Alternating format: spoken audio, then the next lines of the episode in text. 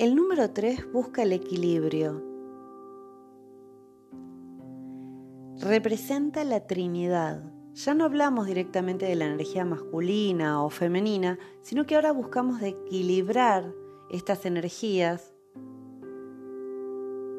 representadas en el Padre, Hijo y Espíritu Santo o Padre, Madre, Hijo. Acá aparece una nueva figura que busca equilibrar y que encuentra plenitud siempre en la honestidad o en la verdad. Tiene una imaginación creativa, pero por sobre todo una mente positiva. Es idealista, es alegre, muy sociable, es dinámico y busca expresarse todo el tiempo,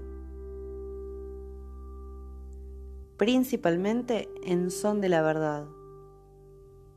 Por eso tiene facilidad para la comunicación, porque cualquier sugerencia positiva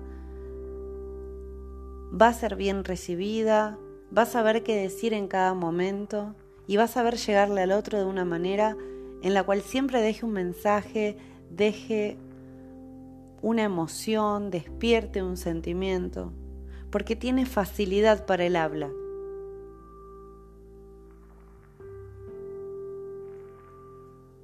Se los identifica como seres muy independientes y que pueden eh, oscilar mucho desde un extremo al otro, siempre en la búsqueda del equilibrio.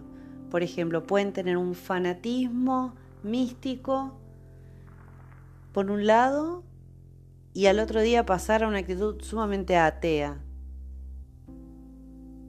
El trabajar el 3 es siempre buscar el equilibrio. Y su don fundamental está en la expresión en lo social. Hay una característica fundamental de los tres que es que ven a todos por igual. Por eso les resulta tan fácil ser, eh, ser grandes comunicadores de masas.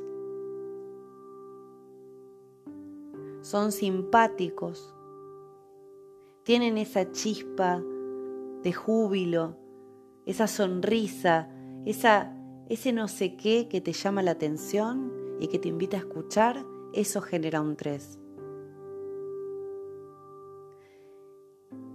El 3 en negativo o cuando no trabaja de manera positiva puede tender a la mentira, pero caen rápidamente en depresión y tocan fondo, o sea, les cuesta encontrar un equilibrio, siempre es o la verdad o me voy a la mentira, o estoy súper positivo o me caigo en depresión y me deprimo.